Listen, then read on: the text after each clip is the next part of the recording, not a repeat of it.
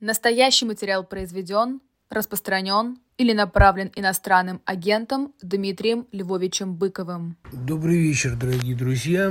А, выхожу я сегодня в записи просто потому, что в момент программы, надеюсь, по крайней мере, быть в самолете, невзирая на определенную путаницу, которая проходит сейчас по всем штатам задержания рейсов. Ну, в общем, будем надеяться, что меня это как-то не коснется.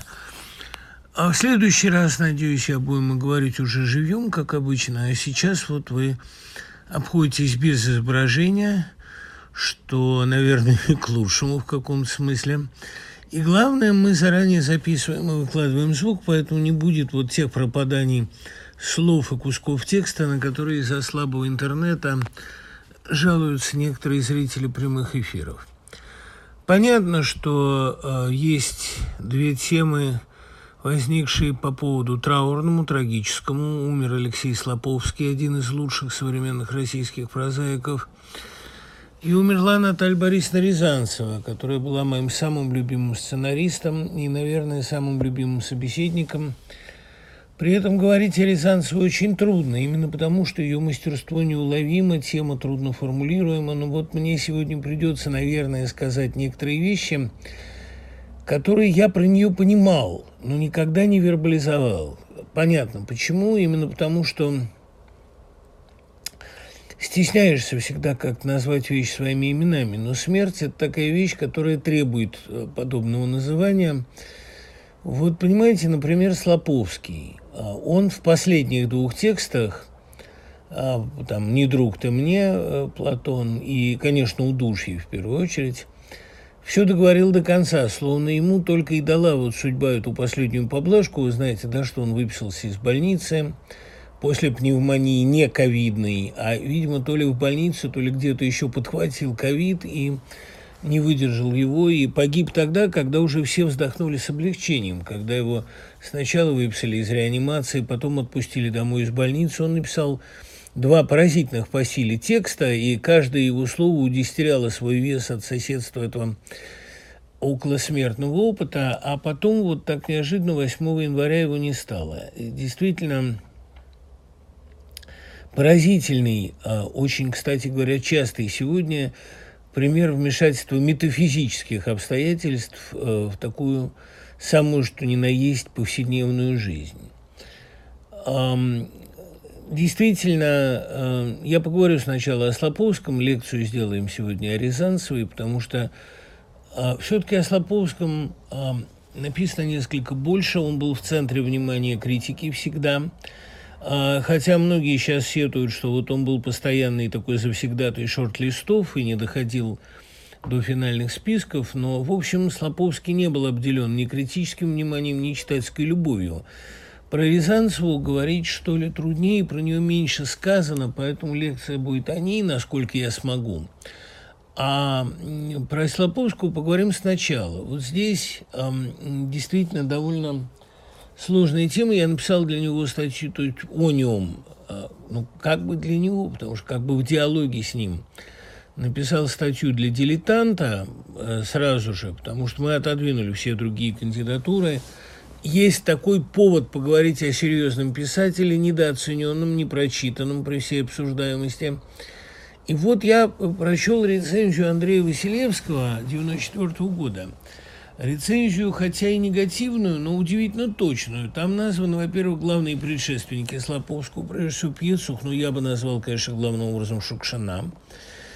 И сформулированы главные претензии к нему. Кажется, что он умеет все. Действительно, он такой универсал, у него есть абсолютно сериальные сюжеты, есть бытовые рассказы, есть метафизические триллеры, вроде первого-второго пришествия, есть апокалиптическая фантастика, есть э, совершенно лирическая проза любовная, ну, все есть. Есть даже одна энциклопедия русской жизни, такой его главный, вероятно, роман, самый массивный, «Большая книга перемен», который лично я считаю его главной удачей, роман 10 года, четыре года сочинявшийся, необычно долго для него. И вот он умеет все, но как-то непонятно зачем. Как-то нет ощущения внутреннего сопротивления, нет ощущения души, говорит об этом Василевский еще о раннем Слоповском. Потом, мне кажется, стало отчетливее видно, что как раз это отсутствие души было его главной темой. Он продолжает и развивает шукшинскую линию вот этих провинциальных, э, из деревни вышедших в городе не прижившихся, а иногда из провинции уехавших и в Москве не прижившихся, вот этих людей промежутка. И при этом у него на месте, вот где была душа, скажем, у героя Шукшина там болит. И поэтому появляется рассказ типа «Верую». Появляется мучительная вот эта проза про этих как бы чудиков, у которых вместо жизни непрекращающаяся тоска, вой. Они заливают эту тоску алкоголем, они пытаются там кто-то работает как мастер или в шерешак маэстро, а кто-то любовными историями, там, Чередниченко и цирк, а кто-то дружеской компанией, там, другие игрища забав. Пытается как-то от этого заслониться от этой пустоты, у него зудит, у него болит, он чувствует себя абсолютно не на месте – но смысл у него ампутирован, вечность у него как бы отрезана или редуцирована очень сильно. Он сознает свою двухмерность, но эта двухмерность у него еще рудиментарно болит. А вот у человека постсоветского там уже ровный шрам, гладкое место, у него там чешется. Вот это он чувствует очень болезненно, он это осознает, конечно – но у него уже там щекотка, где герои Шукшина выли и рыдали, там герои Слоповского бешено, тоже немного болезненно, истерично хохочут. Ну вот помните, там в э, «Большой книге перемен» есть эпизод, когда Даша, ну такая как бы идеальная героиня, явно совершенно Россия, она должна вроде бы отдаться Егору, этому такому авангардному режиссеру, человеку очень странного темперамента, холодного. И вроде бы он все делает как надо, у него хорошо отработан ритуал соблазнения. Но она чувствует ритуальность всего происходящего, и вдруг у нее начинаются мурашки в животе, вместо возбуждения она чувствует дикий полуистерический смех. Она сползает в этот ванну, начинает хохотать, видит, что у него, значит, опало все, естественно, от ее смеха. И от этого хохочет еще безудержней. Вот там, где был вой у Шекшина, ну и, пожалуй, что плач у Пьецуха или у Петрушевской, там у героев Слоповского вот этот холодный истерический смех, холодная истерика. При этом а, все эти герои чувствуют свою двухмерность очень остро. Они чувствуют, что у них ампутирован смысл, что у них нет представления о вечности. И как там говорит один мужик во время пьянки, очень точно – опять заспорили то ли о том, когда все это кончится, то ли о том, когда наконец что-нибудь начнется. Вот это, по-моему, из всех формул Слоповского, из всего, что сказано его героями и его критиками, это самое точное. Понимаете, это вот прямо о нем. Только в последних текстах он действительно назвал вещи своими именами, хотя уже с начала войны говорил о ней абсолютно точно, позиция его определилась, на этой ситуации он порвал со своим другом, и я бы рискнул сказать, со своим героем Пускипалисом, потому что Пускипалис именно вот все это и играл. У него та же самая э, стержневая тема, понимаете, во всем его э, искусстве.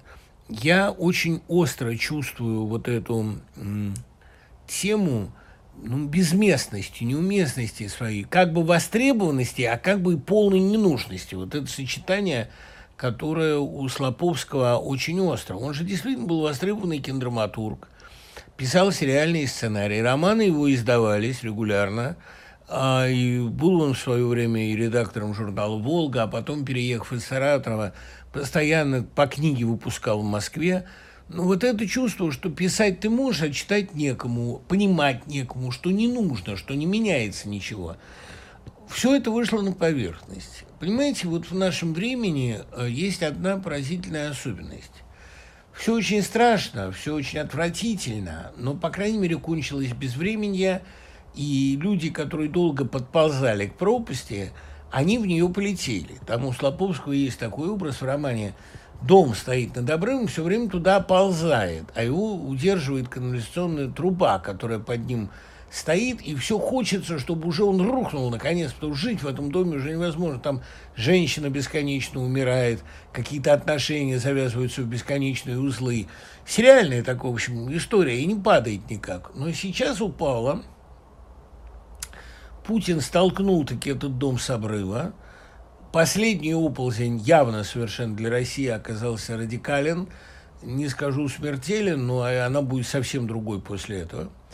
Но ощущение, что нечто кончилось, оно налицо. Вопрос только в том, что кончилось такой ценой, что расплачивается за это соседняя страна. И что еще очень важно, некому, наверное, будет э, об этом написать. Кто-то, конечно, доживет, но будет ли кому читать? И те, кто уедет, будут, конечно, писать о другой реальности, потому что жизнь в России, она же радикально отличается от всей окружающей, и наши русские проблемы никому за границей не интересны, если мы не Чехов, а и не Достоевский. Ну, а, соответственно, то, что останется в России, оно вырождается с какой-то пугающей скоростью, даже с дикой. Вот те э, внутренние конфликты, которые сейчас в России обозначились, э, уже, так сказать, условно говоря, пригожинские против кадыровских – во-первых, это неохота описывать, то, что это уж очень неаппетитно.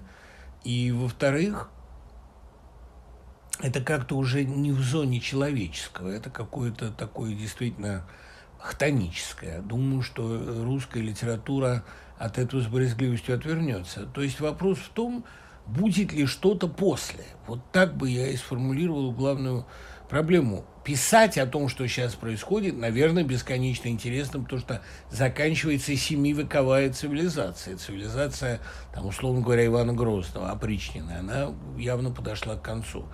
Но для кого это описывать? Я когда-то грешным делом, довольно, как выясняется, прозорливо высказался о том, что мы живем в поздней Византии, а проза поздней Византии – ну, она интересна Аверинцеву, она интересна специалистам, но вряд ли она служит достоянием массового читателя, тем более, что на ней тоже лежит некоторый, понимаете, отпечаток вырождения. Это, к сожалению, уже все не проходит бесследно, да? даром это не, не прошло. Поэтому вот Слоповский был абсолютно прав, сказав, что все подошло к своему пределу вопрос э, за этим пределом, есть что-нибудь или нет. Но это вопрос, который человек на протяжении своей жизни решает постоянно, и думаю, что это во многом зависит от его личного выбора.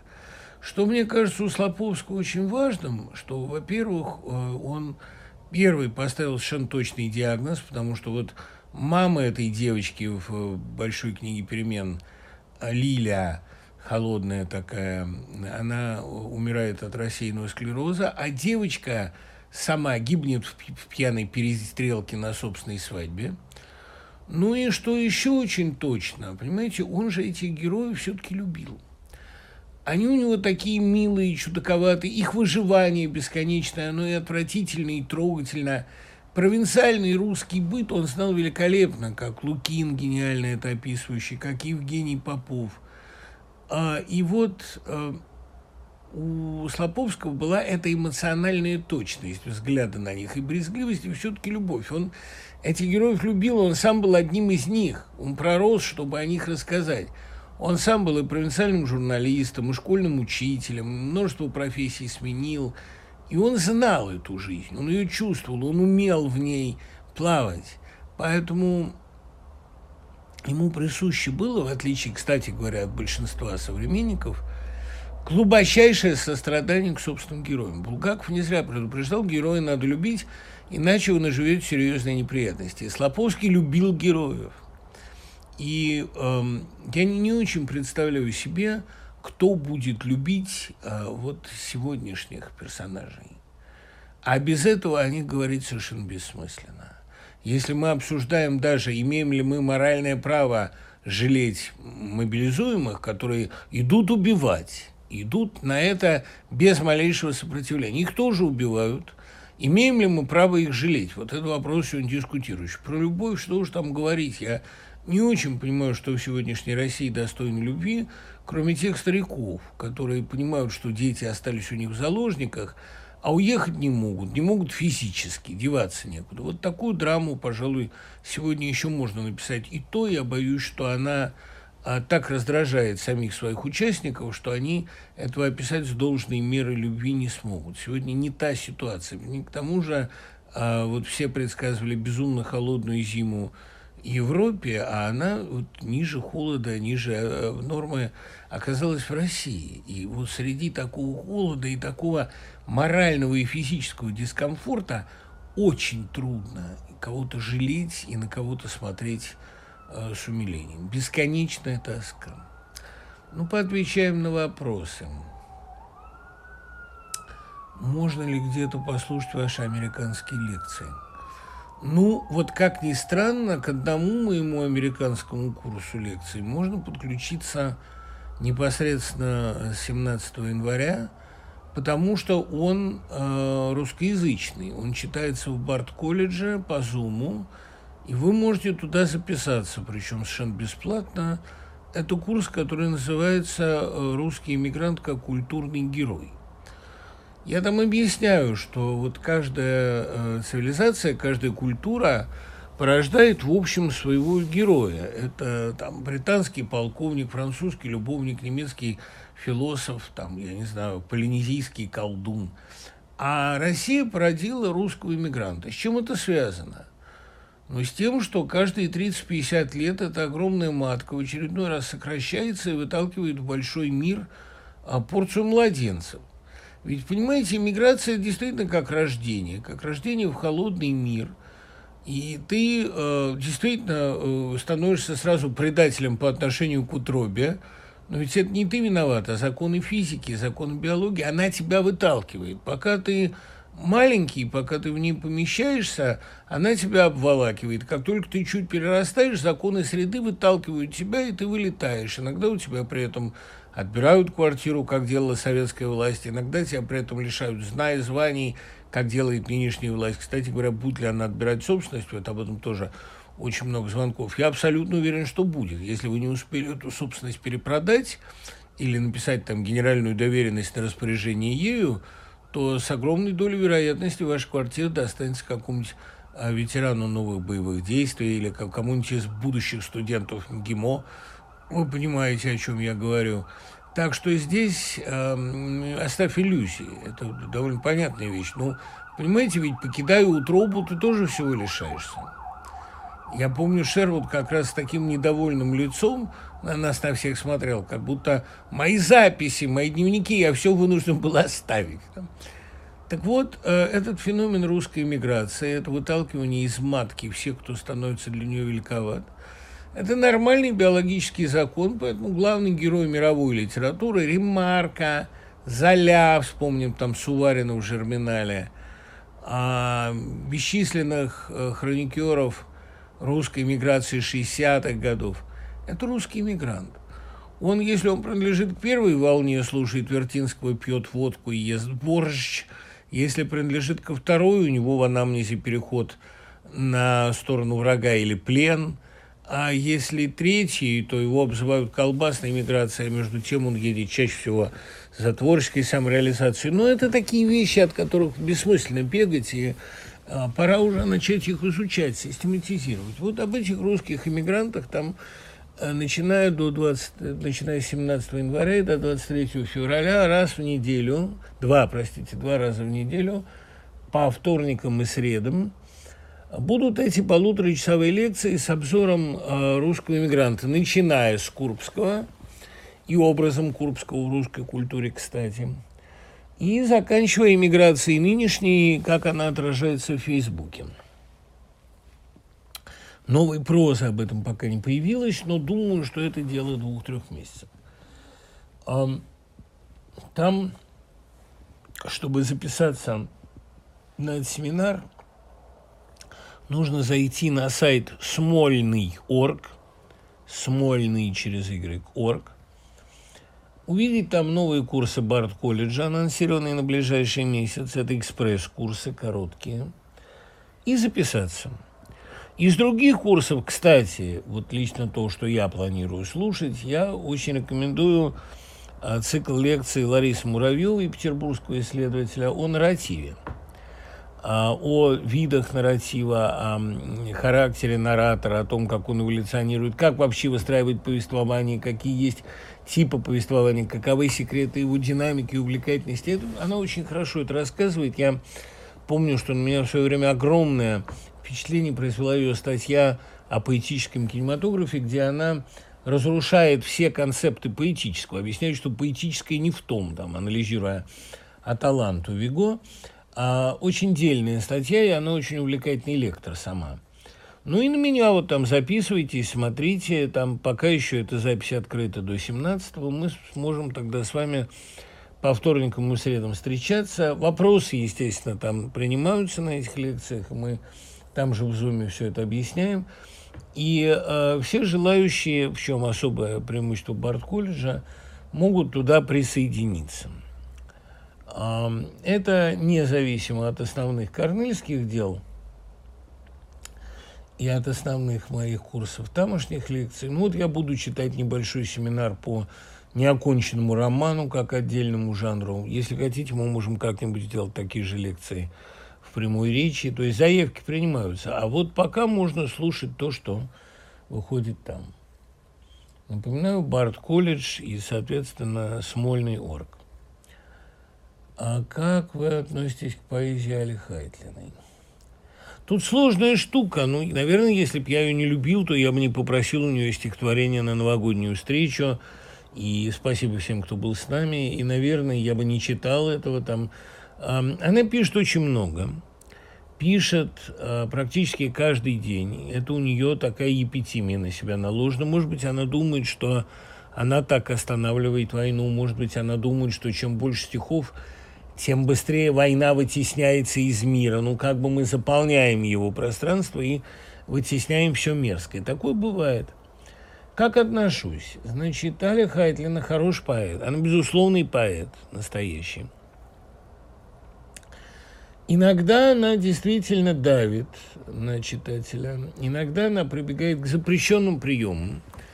А там слишком многое ниже пояса, не в смысле, конечно, эротическом, а в том смысле, что это о детях, а там слишком много такой сентиментальности э, педалированной и э, слишком много ситуаций, которые, ну, не лезут в стихи, потому что они слишком страшные для этого. Но, скажем, в отличие от Долгоревой, она безусловный поэт. И когда она на эти слезные железы читателя давит, она это делает, по крайней мере, с благородной целью, а не для того, чтобы культивировать в читателе, там, допустим, ненависть. А вообще мне кажется, что поэзия Хайтлиной – это замечательное культурное явление, там, где она несколько перебирает – или впадает в сентиментальности даже в сюсюканье, но ведь сказал же Кибиров, я лиру посвятил мою сюсюканью. Это, ну, тоже легитимная поэтическая краска, это имеет смысл.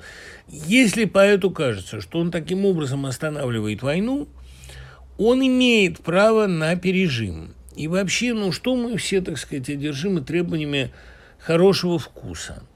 Когда безвкусица проявляется там ради демонстрации – авторской утонченности или авторской душевной элитарности или, там, я не знаю, авторского эстетизма, как у Воденникова, это настораживает, как всякий дурной вкус. Поэтому эволюция Воденникова для меня, например, была абсолютно предсказуема, не говоря о многих чисто человеческих проявлениях, которые тоже настораживали. А Хайтлина, она же не кокетничает ни минуты. В ней нет никакого нарциссизма, она даже сознательно подставляется да, действительно, какие-то ее стихи кажутся мне пережимом, но иногда ради благой цели можно и, так сказать, поспекулировать на читательских чувствах, не надо их уж так беречь. Читателя вообще особо беречь не надо.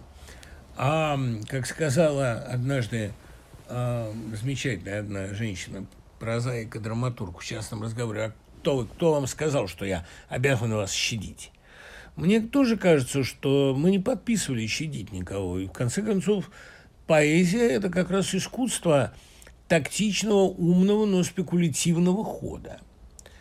Поэтому э, стихи Хайтлина, мне кажется, во-первых, очень благородные задачи, во-вторых, у нее есть несколько текстов абсолютно безупречных.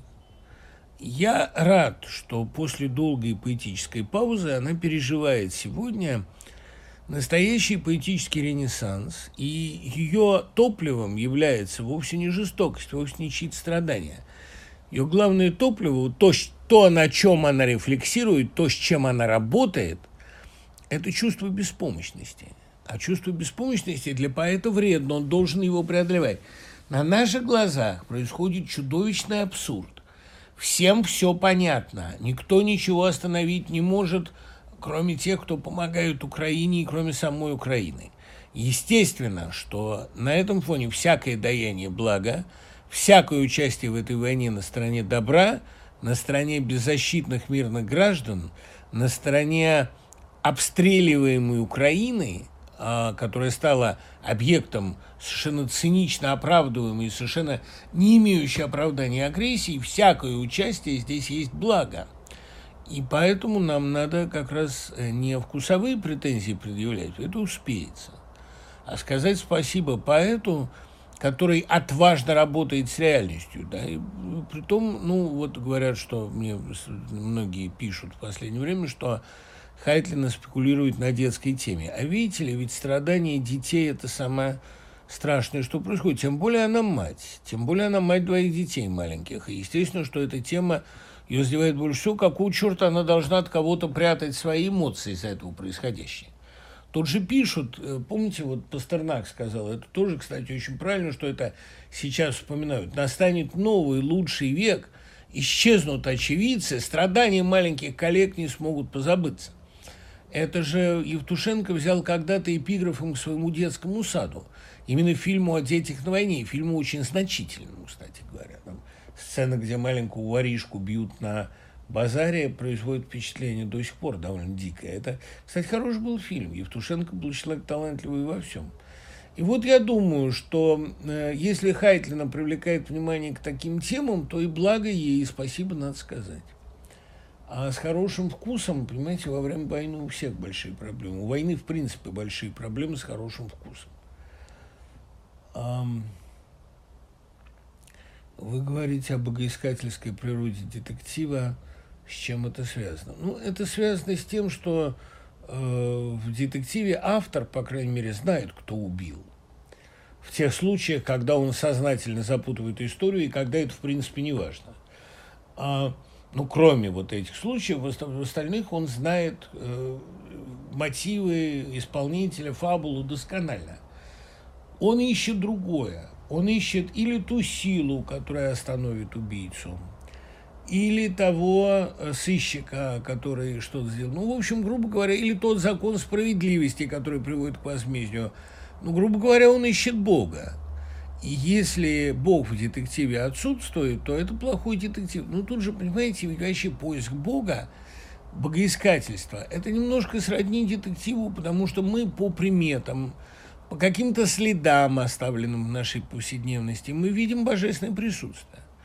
Мы пытаемся домыслить, вот или как он терпит, и, или если он есть, то как он это сделал, как он это устроил. Мы все время подобны сыщикам, которые идут по следам.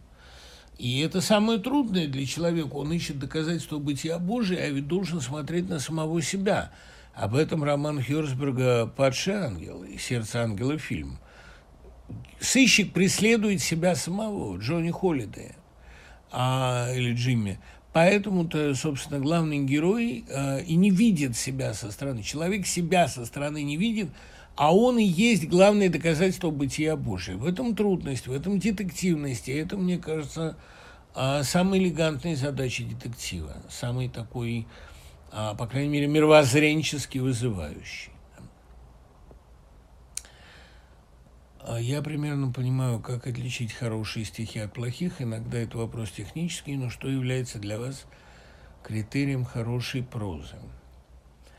Ну вот два человека независимо друг от друга, хотя они находились в прекрасных отношениях и друг друга уважали, Аксенов и Гринштейн независимо утверждали, что ключевое, ключевое понятие в прозе ритм, и что в прозе он важнее и труднее, потому что в поэзии он явен, в поэзии это дело видно. И действительно, как бы хорошие стихи проще отличить от плохих, ну, потому что там а, есть некий уровень, стартовый, базовый уровень технической грамотности, а, после которого стихи становятся стихами. До этого их можно не рассматривать. А вот в прозе не всегда понятно, где автор стилизуется под безграмотность, как вот у Шукшина в гениальном, гениальном произведении «Рассказ».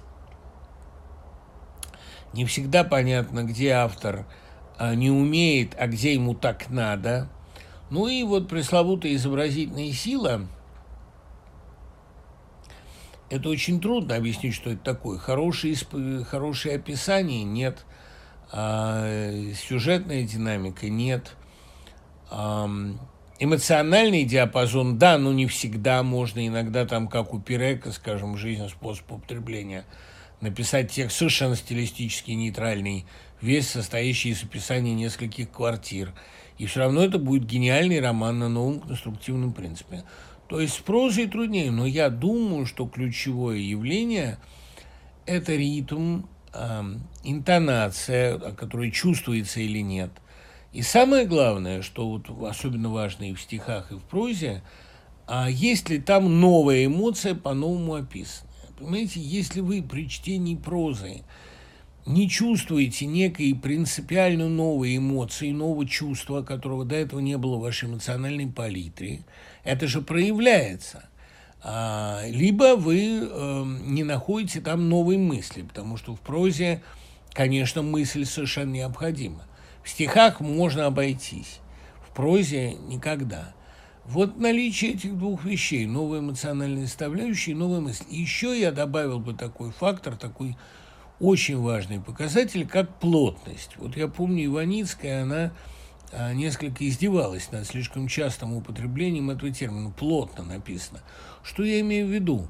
А изяществом называется соразмерность, когда слов на текст потрачено столько, а, сколько для этого нужно. Когда вот длиннее не скажешь и короче не надо – а вот у Колмогорова была одна такая работа, как раз не касавшаяся его математических занятий, касающаяся его увлечений логикой и поэтикой, что каждая тема императивно диктует то количество слов, это можно найти просто математическую зависимость, в котором она максимально эффективно изложена.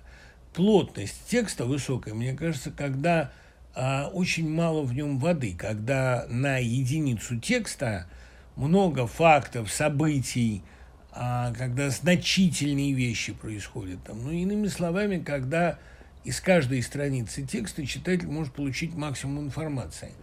Плотно написанный текст – это Трифонов, сегодня это Денис Драгунский, потому что э, от лирических отступлений в романе меня лично почти всегда тошнит – Кроме тех эпизодов, когда автор берет слово и с негодованием или там, с какой другой живой эмоцией высказывает свои чисто человеческие ощущения. Мне вот такое личное вмешательство автора в текст обычно бывает интересно и дорого. В принципе же это, э, как правило, очень отягощает рукописи. Мне все-таки приятно, чтобы там все время что-то происходило. Какой русский не любит быстрой езды, и какой читатель не любит быстрого развертывания фабулы. Вот это, мне кажется, такое доминирующее. Мне 35 лет, я никак не могу воспитать в себе любви к чтению. Не могли бы ли вы дать список книг, которые за жизнь совершенно необходимо прочесть? Понимаете, не могу и не буду. Вот дело в том, что я вообще не очень люблю такой рыночный подход к литературе, составление списков, там, топ-10. Назовите 10 необходимых книг, топ-10 лучших детских романов, назовите там книги, с которыми бы вы поехали на необитаемый остров. На необитаемый остров я поехал бы с британской энциклопедией, потому что оттуда можно почерпнуть массу сведений, нужных для выживания на необитаемом острове. А что касается вот списка книг, которые надо прочитать за жизнь, понимаете, универсального такого списка нет.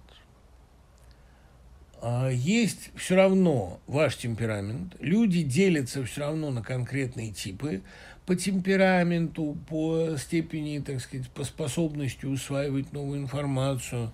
Да множество таких критериев. Люди, они не одинаковые. Делать вид, что они одинаковые, это ну, чрезвычайно наивно. Я никому бы этого, так сказать, не рекомендовал. Давать универсальные советы по выживанию или универсальные списки для чтения – это не просто самонадеянное, а это совершенно бессмысленное занятие. Поэтому я бы на вашем месте читал то, что вам хочется. А если вам ничего не интересно, ну можно же не читать. Вот постоянный вопрос, как ребенка заставить читать. Да никак не заставлять. Не надо ему этого делать. Это вообще совершенно вредное и опасное занятие. Будете ли вы на ближайшем вечере читать стихотворение про Цвейга? Это спасибо кому-то, кто-то был на вечере в Белграде и его слышал. Это новая совсем штука. Наверное, буду. Это стихотворение у меня у самого вызывает довольно сложные эмоции. Ну, как бы я к нему неоднозначно отношусь. Ну, наверное, да, наверное, буду. Ну, потому что я, я, я так думаю, действительно.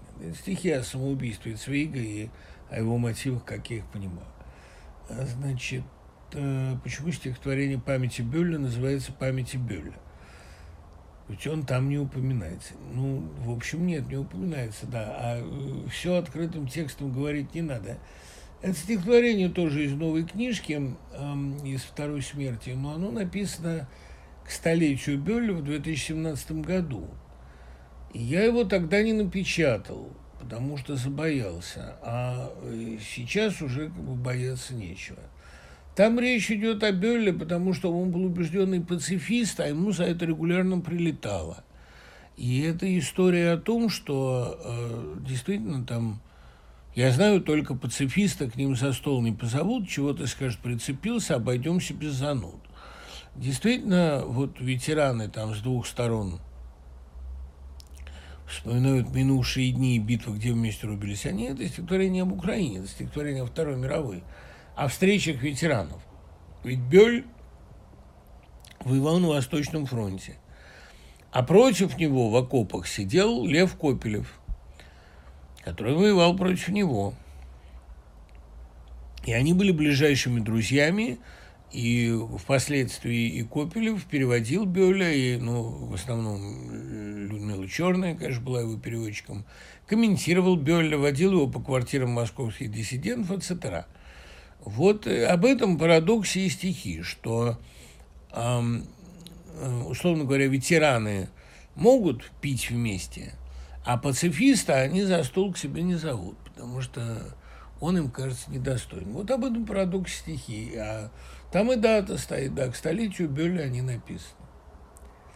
Ну, а Куджава же тоже говорил, что вот там я поссорился с одним мальчиком, он повел меня, позвал меня драться за школу, а я сказал, ну а какой смысл? Ты меня побьешь, я тебя побью, а что хорошего? Ну и он отошел, и они не дружили больше. А если бы они пошли и подрались, то они бы дружили потом. Вот у Акуджавы это очень точно определено.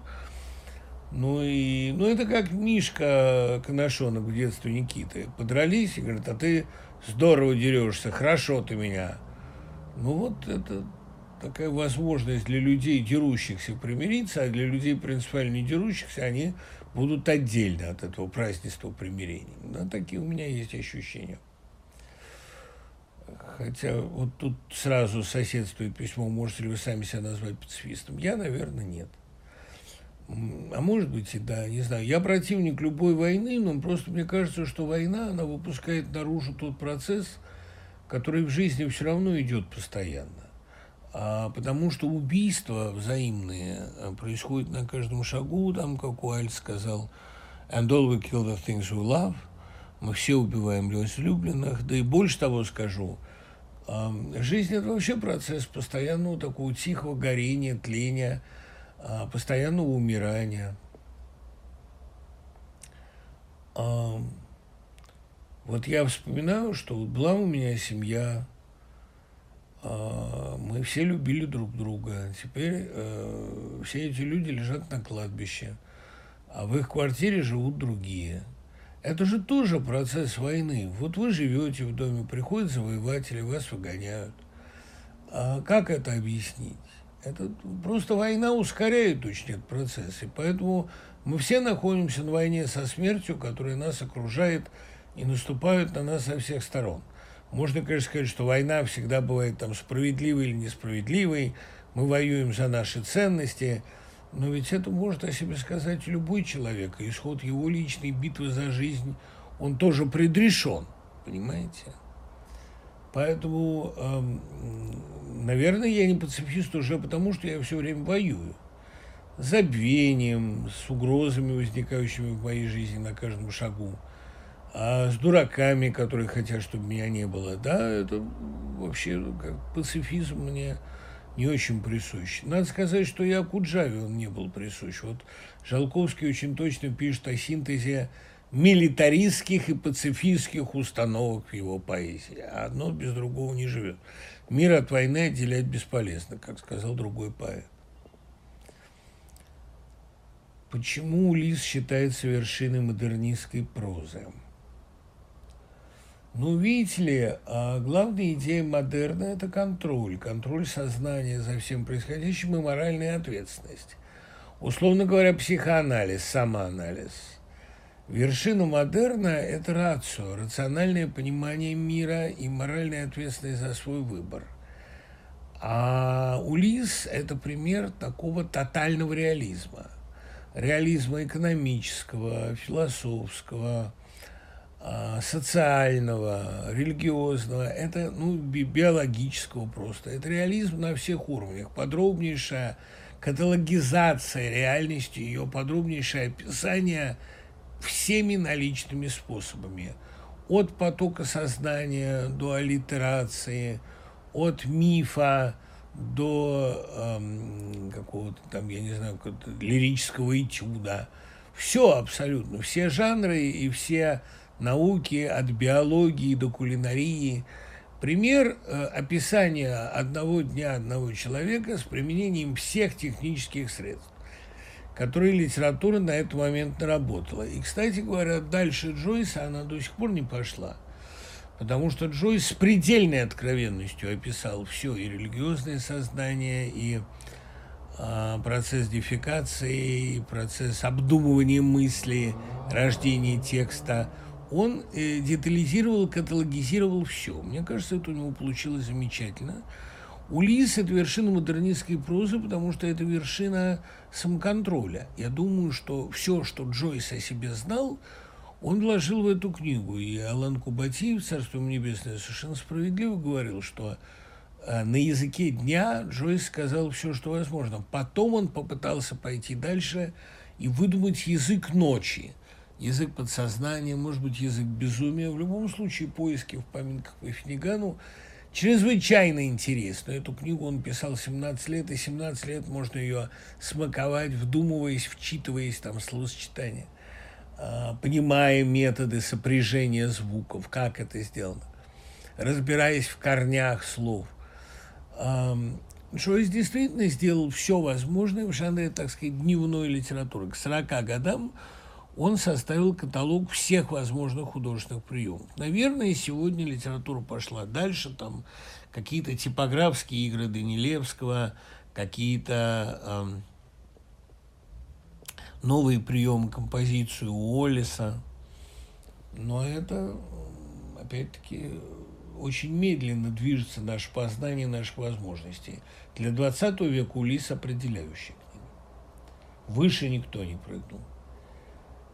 А, при том, что это не мешает ей быть увлекательным чтением, занимательной хроникой. Я всегда со слезами читаю предпоследний эпизод. Вот тот абзац, где Синдбад мореход, Синдбад пешеход, вот где этот бесконечный восторг перед маленьким человеком, который каждый день, выходя как из утробы, уходит в свое странствие и проходит дневной путь. И каждый день этого пути сопряжен с риском, страхом, преодолением, подвигом, если угодно. И каждый день мы все Улисса. Это, да, конечно, гениально. Как вы относитесь к книге Франсина «Перекресток»? Вы, «Перекрестки» вы обещали о ней рассказать. Да видите, не, не то, что обещал. Во-первых, это первая часть трилогии. Подождем окончания замысла. Насколько я знаю, она вся уже написана. Издавать он ее будет постепенно. Во-вторых, я не могу сказать, что меня разочаровала эта книга. Понимаете, это по-прежнему Францен. Это его литературный метод.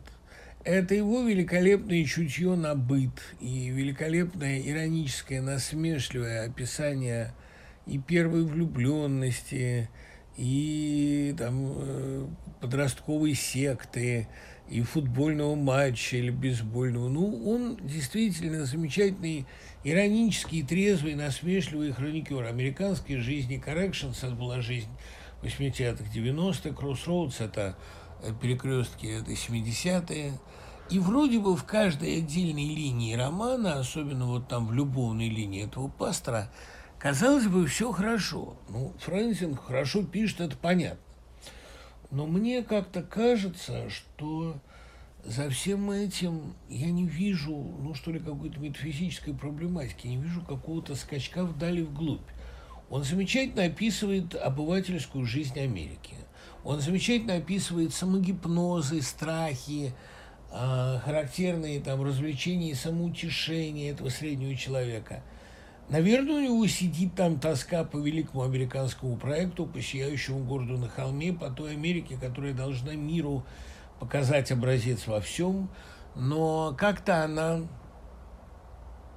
действительно в чем-то таком погрязла и увязла. А жизнь слишком жизнь, слишком быт. У него есть эта тоска почему-то другому.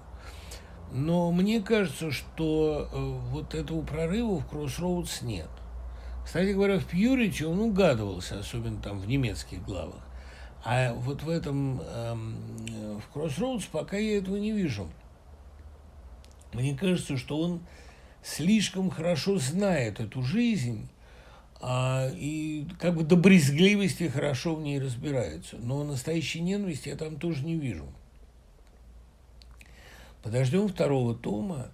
Ведь э, Фрэнсин замечательный летописец семейных и политических кризисов. Проблема только в том, что кризис это стало нормальным состоянием. И как-то я не вижу ни катарсиса, ни выхода. Но, может быть, э, сегодня вся американская история, тоже стоящая перед серьезными катаклизмами, наверное, она нам всем а, готовит ряд сюрпризов. А, возможно ли когда-либо примирение между Россией и Украиной? Примирение заложено в каждом мифе, и Сын Божий, мы об этом говорили, освобождает Прометея – чтобы примирить его с Зевсом, и у Лосева об этом есть, и Сын Божий Иисус, наверное, должен освободить землю, чтобы примирить ее с Богом. А, ну вот освободить сатану, да, примирить его, освободить его или от гордыни, или от злобных умыслов, ведь сатана – это Люцифер, это любимец Бога, его правая рука, которая не свергнут за гордыню. Возможно ли здесь примирение? Наверное, возможно. В любом мифе э, примирение неизбежно, но для этого Прометею нужно отковать. Для этого значит, Люцифера надо тоже освободить от тяготящих его, там, не знаю, гордыни, обиды и еще чего-то.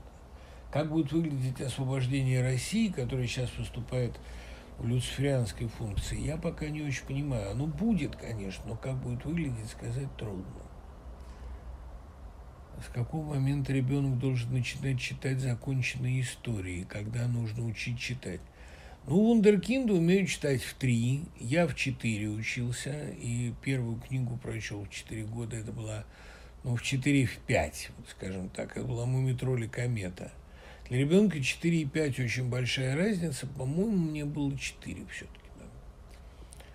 Я думаю, что 4-5 – это оптимальный возраст, когда ребенок, вот, можно сказать, не надо звать, не надо ждать, а можно взять и почитать. Дети обожают читать. Вопрос в том, чтобы взрослые их не заставляли. Тогда эта любовь к чтению сохранится неизбежно, и а, более того, ну, она будет э, ненасильственной, ненавязчивой, глубоко внутренней. Какие у вас впечатления от Белграда и что вы можете сказать о творчестве Павича? Ну, с Павичем я, как вы понимаете, знаком не был, и мои посещения Белграда, это нынешнее далеко не первое, они как-то проходили без него. Белград мне очень понравился. Самое мое яркое впечатление от Белграда – это Даниэла Стоянович, которая раньше э, жила и работала в Петербурге в разных театрах, а сейчас живет, работает здесь – и репетирует новые роли. Даниил Стоянович – это э, наверное, самое красивое, что я видел в Белграде. Я еще посмотрев Мотылевский, значит, «Багровый цвет снегопада», понял, какого масштаба актрисы перед нами она там играет, Ксению Герстель. А когда я ее увидел живьем, и когда она пришла на мой вечер, да еще и с Сурадинов пришел ее муж, тут у меня просто, конечно, крышу снесло от счастья. А э, в целом, ну, Белград, конечно, один из самых трагических, противоречивых и многое переживших городов Европы, и на нем лежит отпечаток этих трагедий, и смотреть на все это бесконечно интересно и важно. Что касается Милорада Павича или Милорада, я не знаю, как правильно. А Павич один из самых искусных и самых изобретательных писателей Европы. По форме он бесконечно многообразен. Роман Клипсидра, роман «Словарь», роман, написанный задом наперед. То есть он действительно гениальный экспериментатор. Но э, мне кажется, что вот эту феноменально интересную, феноменально увлекательную форму ему не всегда есть чем наполнить. Скажу больше, а, моя вот бесконечная любовь к Павичу повествователю, Павичу изобретателю, она не распространяется на его героев. Я их не очень чувствую, не очень вижу. Мне кажется, самая удачная его книга – это «Хазарский словарь». Потому что а, а, роман об исчезнувшей цивилизации, да еще и роман – написанный с таким знанием дела, с таким смешением бывших и небывших реалий, с таким потрясающим мифологическим бэкграундом и таким чувством эстетики вот этой а средневековой, я думаю, это просто великое художественное свершение. Хазарский словарь – это самое интересное, что написал Павич. Это, кстати, немножко сопоставимо с замыслом Перека, который вот э, сумел в виде гида по многоквартирному дому написать роман «Жизнь способ употребления». А вот Павич написал сюжетную историю в виде словаря. Это прекрасно.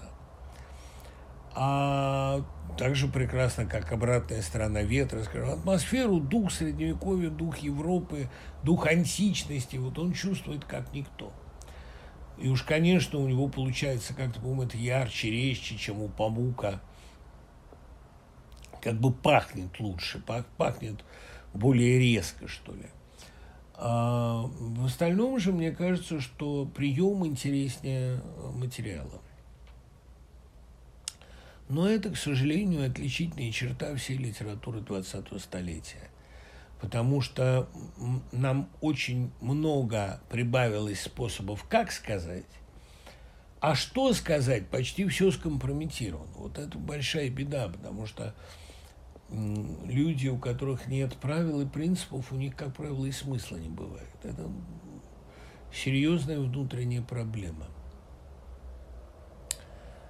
Я очень трудно переношу путешествия, думаю о том, что лучше мне вернуться. Ну, в общем, это такое письмо человека, который стал от эмиграции. Лида, дорогая, что могу я вам сказать?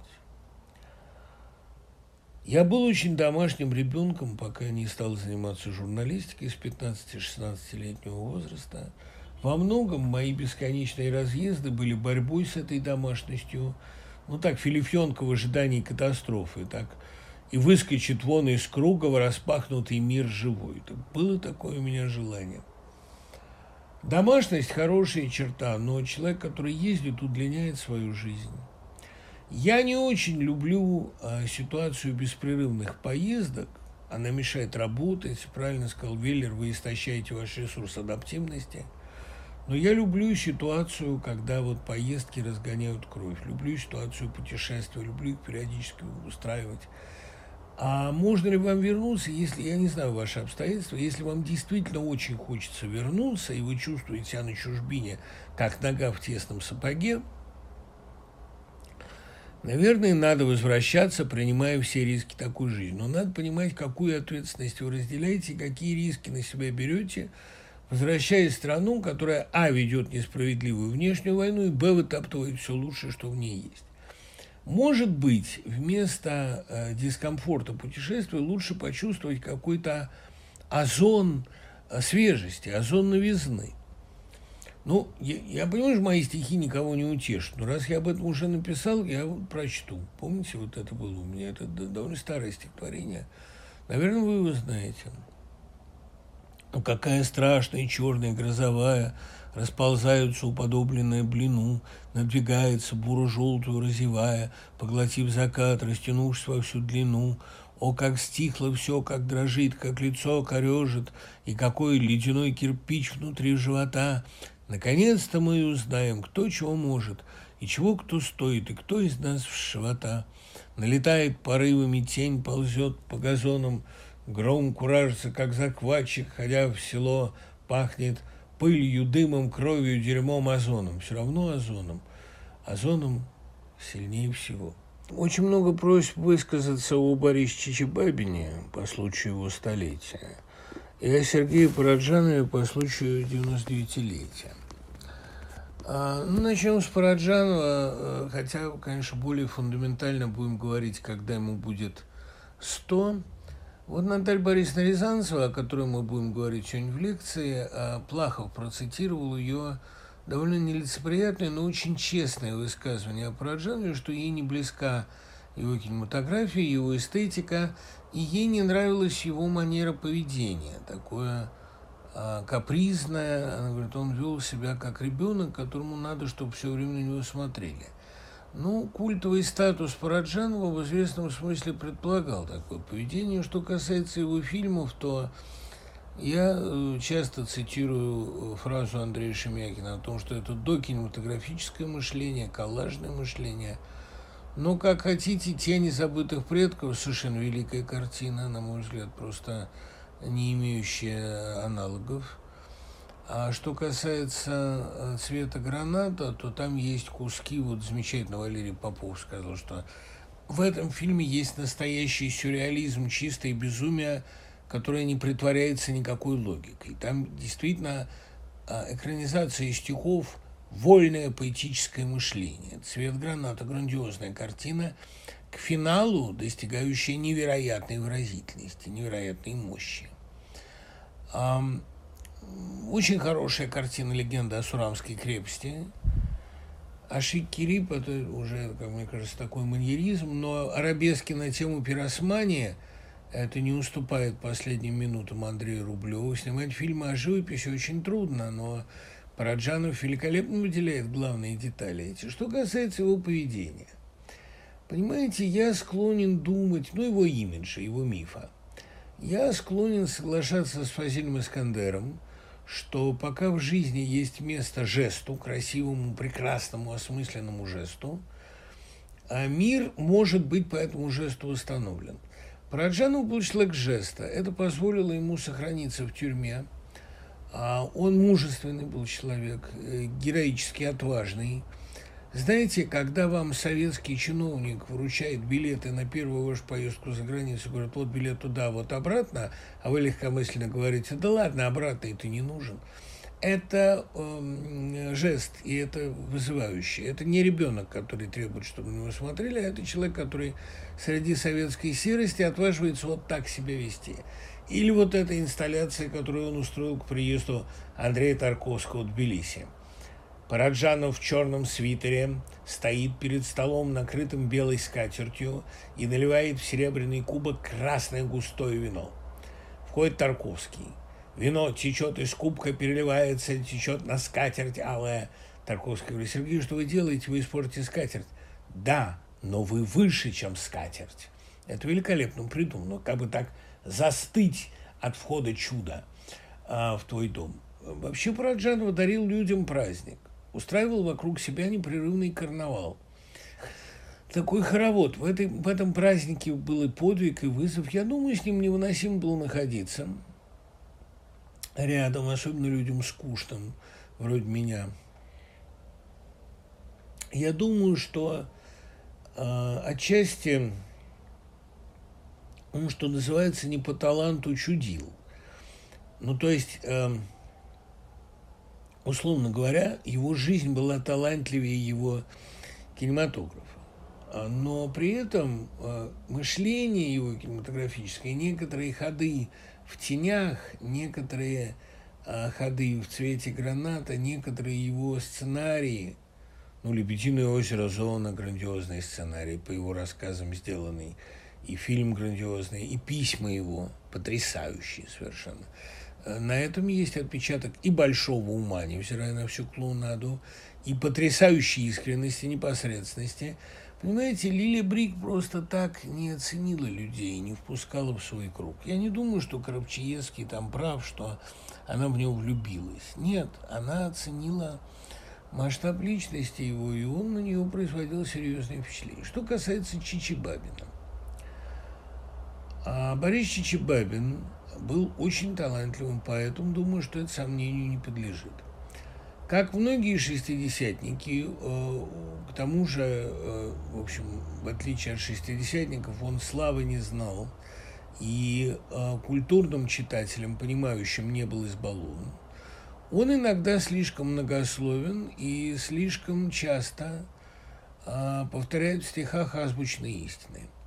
Но у него есть и настоящее поэтическое чувство, и мелодия своя, и напряжение музыкальное. Он, он похож на Евтушенко. И не зря, кстати, Евтушенко э, именно в Харькове стал народным депутатом. Он там избирался и пользовался там большой любовью. А Евтушенко, а, кстати, Чичипавин высоко ценил. Конечно, Евтушенко был и масштабнее, и радикальнее в своем новаторстве – и ему больше повезло приковывать внимание читательское. Но Чичибабин жил трудной, одинокой жизнью провинциального гения, которому все запрещали, который отсидел пять лет, насколько я помню, который а, проработал всю жизнь бухгалтером в трамвайном депо, которому закрывали его единственное в Харькове лито, а, которое успели, кстати говоря, посетить и Лимонов – Чичибабиным, в общем, не заинтересовавшийся, и Милославский, высоко его ценивший. А Чичибабин а, жил очень каторжной жизнью. И «Сними с меня усталость, матерь смерть» – это очень сильное и резкое стихотворение, яркое высказывание. Конечно, скачут лошадки Бориса и Глеба – это великое стихотворение. Ночью Черниговский с гор Араратских, там уже по первой строке понятно, что это гениальные стихи что, кстати, почти всегда и бывает. А, и вообще русские дактили почти всегда очень хороши. Не знаю уж почему, есть какая-то такая закономерность. Может быть, потому что в них ощущается почти всегда депрессия, тучки небесные вещи, вечные странники. Вообще, это Лермонтов ввел этот размер в русскую поэзию и сделал его э, популярным, и именно Э, лучшие лермонтовские дактили – это тучки и молитвы. Я, Матерь Божия, нанес молитву пред Твоим образом, кротким сиянием. Вот э, теплые защитницы мира холодного – совершенно гениальные стихи. Конечно, э, э, опыт, чичибабинская музыкальность, ясность мысли – а такая несколько суровая красота его стиха в лучших образцах. Ну, сто прекрасных стихотворений у него, конечно, берется.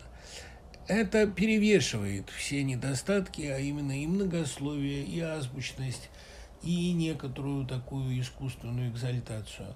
Потом, понимаете, у него был образцовый вкус. Вот он дружил с Галичем и высоко его ценил. Он дружил с Александром Шаровым, а, для меня просто сказочником русской литературе номер один. Его мало кто знал, мало кто понимал, а Чичибабин вот с этой э, застенчивой душой трудной находил э, какие-то способы контакта. Ну и вообще, понимаете, надо же поэта оценивать по тому следу, который он оставил. А Чичибабин оставил в 70-х годах в Харькове след очень яркий. Он породил целую школу, целую поэтическую культуру, и последователями его были а, и остаются и Ирина Евса. А, и, кстати говоря, пока они не сошли с ума, пока они не впали вот в это а, нынешнее свое бешенство, очень многие замечательные харьковские поэты, а из любимых моих авторов и Владимир Васильев, замечательный бард, и, конечно, Лилия Семеновна Карась Чичибабина, муза Чичибабина, его вдова, 20 лет с ним прожившая, по-моему, это изумительный человек. Я счастлив, что я с ней знаком. И страшно мне подумать, как она там. Потому что когда твой город бомбят а, твои соседи, а твой муж был крупнейшим русскоязычным поэтом этого города, русским украинцем, ну, ребята, от этого еще невыносимее становится думать о том, что творит сегодня Россия, о масштабе беды, в которую она свалилась. Единственное, говорю я, облегчение в том, что долго блуждавший в организме гной сконцентрировался и вырвался на поверхность. Это какая-то, хоть какая-то надежда, что организм очищается все-таки, хотя и таким чудовищным путем.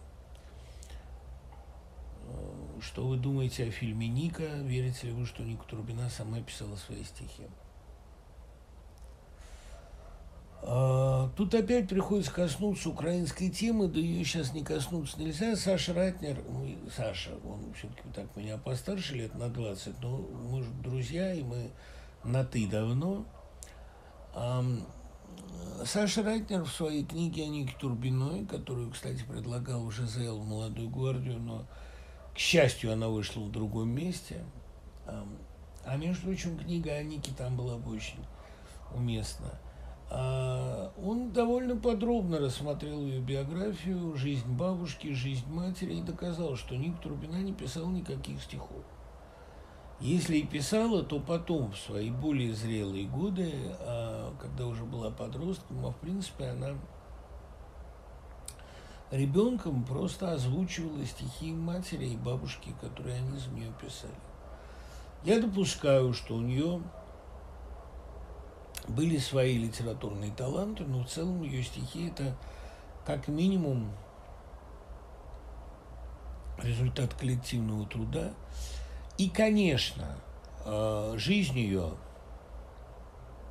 была изуродована не без прямого участия вот этих двух несчастных женщин, чья жизнь тоже была исковеркана.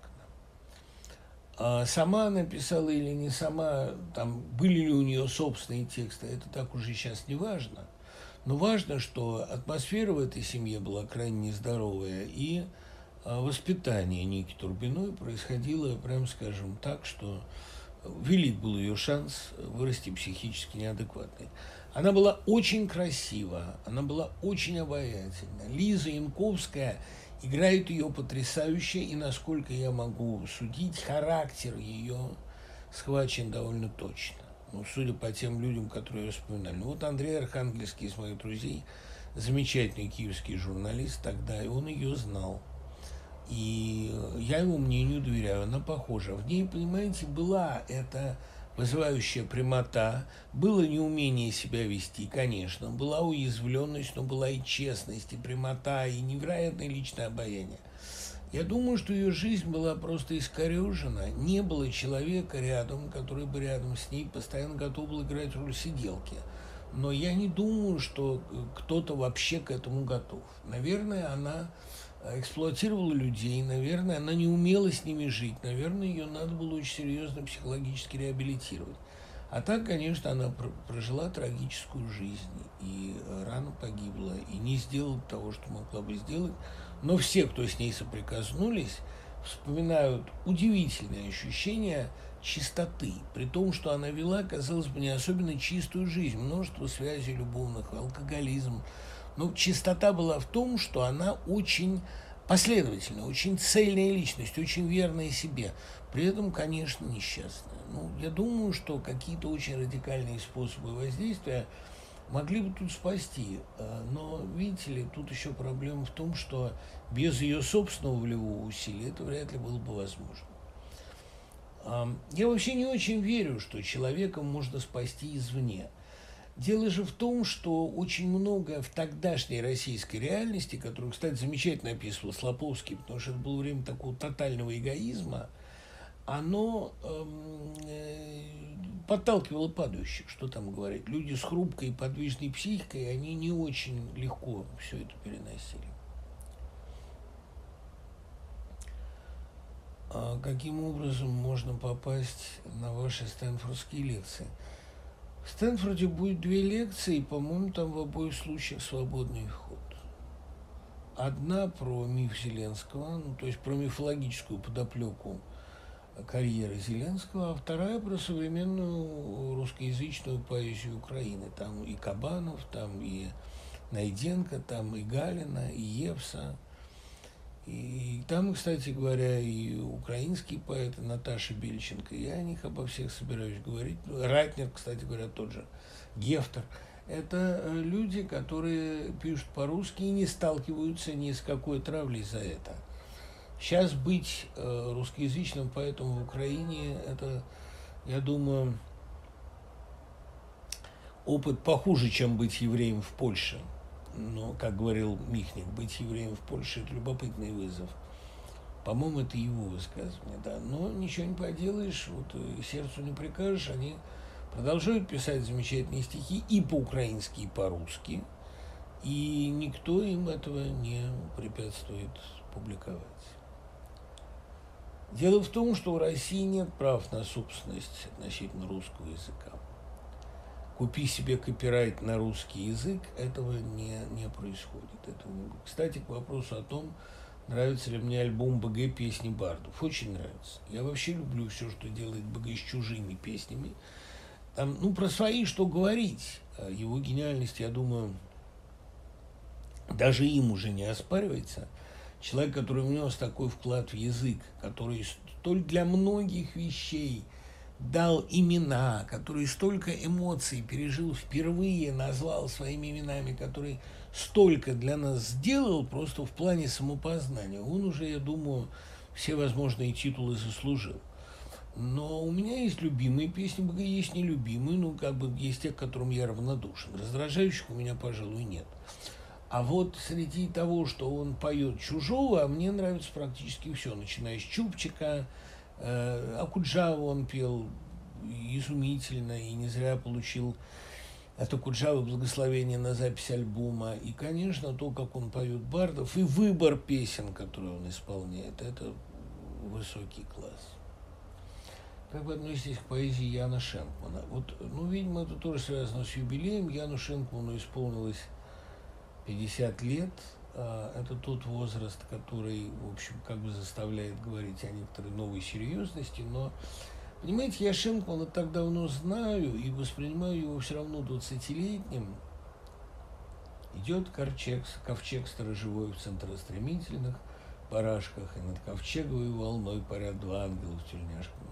Нет, э, Шенкман замечательный поэт, и он очень хороший журналист в отделе культуры «Новой газеты». Он очень хороший человек, трудный, а, прошедший большой путь. Как все поэты 90-х, а, часто с этого пути сбивавшиеся, я не исключение. Но он человек очень честный, доброжелательный и последовательный. И сейчас то, что он пишет, меня восхищает. Тут вот какая, понимаете, штука, об этом нельзя не сказать. Вот у Кушнера было такое стихотворение – а мы в 50, Андрюши, Люси, Саши. Действительно, поколение семидесятников как-то подзадержалось самореализацией, а у них сразу наступила а, зрелость, даже старость, может быть. Период зрелости был невелик, потому что зрелость требует гражданской ответственности, а эти люди просидели в ожидании великих перемен, когда наступили перемены, у них уже сил не было, у многих из них. Шестидесятники, кстати, в отличие от них, они сохранили какой-то заряд бодрости, надежд.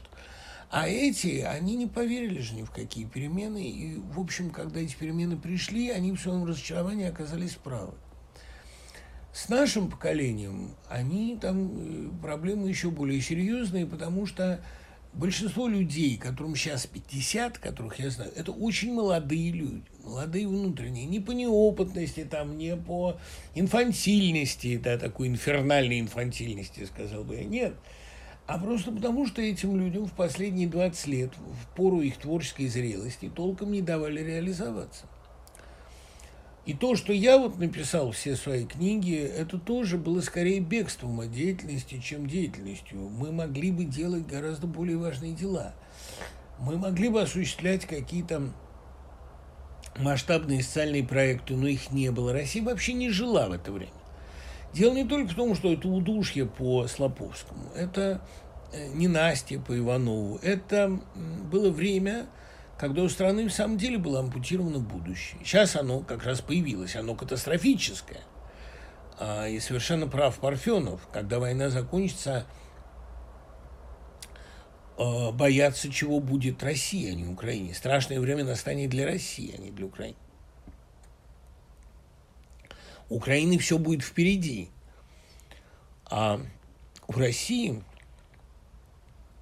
будет впереди несколько лет кошмара. Я не думаю, что смуты. Но мучительно трудного преодоления, мучительно трудных обстоятельств. И вот те, кому сегодня 50, они мне лично а, представляются, ну, как и я сам, да, в известном смысле заложниками вот этой российской судьбы, когда Россия делала все возможное, лишь бы ничего не начиналось, понимаете, лишь бы не начиналась жизнь лишь бы продолжалась имитация. Это очень грустное, очень горькое состояние. Мне оно не нравится. Но эм, в вечной молодости же тоже нет ничего плохого, то есть хорошего. Помните, вот такая вот музыка, такая, блин, вечная молодость, как спел Чиж. А, кстати, тут вопросы, правда ли, что Чиж поддерживает спецоперацию. Я таких сведений не имею. Я настолько люблю Чижа, мне близко очень творчество Чигракова. Если я вдруг узнаю, что на него перекинулось это бешенство, для меня это будет глобальным разочарованием, но я пока а, ничего такого не знаю. Как вы относитесь к практике воздействия на инакомыслящих через родственников? Ну, тут имеется в виду, видимо, что берут интервью у матерей, там поддерживают ли они. Но это же старая практика. При Советском Союзе при этом самом при Сталине тоже заставляли э, отпираться, отрекаться, да, э, говорить, что вот не сын он мне более и так далее. Я к этому отношусь с понятным ужасом и омерзением. И я никогда не буду осуждать тех родственников, которые сказали э, то, что от них требуется, но тем больше мужества Э, требуется от э, диссидентов. Мы должны быть готовы сегодня ко всему, как они готовы на все. Мы должны быть готовы ко всему, потому что у нынешней российской власти берегов нету. Понимаете, вот казалось бы ЧВК Вагнера. Да? Я говорил уже вот в нашем разговоре с Крючковым Стасом, что а, так сказать, романтизация и криминализации, да, штрафные батальоны, разговоры о том, что лучше всех воюют преступники, это э, множество раз э, в советской истории было, да, ничего не поделаешь. Вот разбойник, ушкуйник становится правой рукой э, государя, идет завоевывать Сибирь. Ермак же тоже был до известной степени, ну, прям скажем, не такой уж праведник, да. Поэтому э, призывать на государеву, как они это называют, на государственную службу разбойника и умиляться тому, как хорошо он служит государю, это старая русская традиция. Действительно, у криминала всегда был культ мамы и культ родины. А, криминалитет вообще очень любит э, прикрывать свое зверство патетическими словесами, пафосными. Поэтому а, разговоры о ЧВК Вагнера как об опоре армии – они этой армии не льстят, прямо скажем, ничего хорошего ей не сулят. Это очень печально. На Украину прет а, не просто худшее из того, что есть в России. На Украину прет, прет сознательно культивируемое зверство. Это не добровольцы, это не солдаты. А можно понять солдат, которые искренне верят в свое дело – и идут обманутые действительно защищать Родину, там мы нападаем, чтобы на нас не напали. Я не думаю, что кто-то в это верит, но я такого невинного человека, такого идиота в мышкинском смысле представить себе могу, такого легковерного. Но ведь идут люди, которым просто нравится убивать и грабить. И когда э, они в открытую говорят «служу России ЧВК «Вагнер», Понятно, что Россия уравнивается с ЧВК Вагнера, в каком смысле становится, прости господи, металлом более, менее притягательным. Для, это для людей членство в этой криминальной корпорации, дающей теперь еще, как мы знаем, льготы при поступлении в ВУЗ, оно становится для них некоторым элементом престижа. Жестокость, преступность, зверство становится элементом престижа. А Россия к этому не привыкает, но это, конечно, одно из самых страшных последствий того, что сейчас происходит. Как вы относитесь к тому, что Бориса Зимина э, заочно арестовали. Борис Зимин, будучи очень умным человеком и сыном человека почти гениального Дмитрия Зимина, довольно быстро понял, к чему все это идет. Читали ли вы последний пост Яшина? Меня вот потряс абсолютно последний пост Яшина, потому что в Яшине есть неубиваемая бравада – и, судя по обращению Валерьевич, который он там цитирует, охрана тоже его уважает, и все понимают, что он сидит зря. Но сейчас, как вы понимаете, ну вот записка Яшина и передаваемый Яшиным текст, это, конечно, манифест потрясающей внутренней свободы и э, сопротивляемости. Но, конечно, нельзя не сказать о ситуации с Навальным. Вот даже у Юли Навальный вырвался от вопля, вы вообще люди или нет – Мало того, что к нему подсадили человека, инфицированного гриппом, его заставляют подниматься в 6 утра и с высокой температурой и кашлем не дают ложиться. Его не лечат, ему не передают медикаменты. Ну, то есть его просто убивают на глазах. Как рядом с нами убивают Украину, но у Украины есть вооруженные силы. А Навальный не вооружен, они с ним могут делать все, что угодно. Его единственное оружие, помимо международной известности, это его неубиваемое сопротивление и его презрительная насмешливость, которую он на них смотрит. Ну, часто вы убедились, что Навальный ведет себя как герой, говорю я всем скептикам, которые видели в нем кремлевский инструмент, кремлевскую подсадку. Дело сейчас уже не в том, кто там подсадная утка. Дело в том, что Навальный, ну, кажется, всей своей судьбой доказал, что он настоящий, что он герой, что он не проект Кремля. А, если только Кремль не задумал такое изощренное самоубийство, во что поверить очень трудно. Вот я восхищен письмом врачей, которые подписаны и получают все больше подписей. И, честно говоря, я не понимаю, почему многие хорошо известные мне врачи еще не подписали этого письма. Ведь у них есть же профессиональная честь, хотя бы корпоративная, когда на их глазах а, убивают больного человека, ну почему они? Ну, в свое время а, Алексанян и то вызывал в обществе гораздо большее сочувствие, хотя принадлежал а, к олигархату. Это было неправдой, но он так воспринимался, как союзник олигарха. Мне кажется, что в нынешней ситуации просто невозможно спокойно смотреть на то, как публично на глазах у мира убивают Навального, глумятся над своим правом, как им кажется, правом сильного. Сила права, только ваши дети за меня вас будут проклинать, казну Ахматова.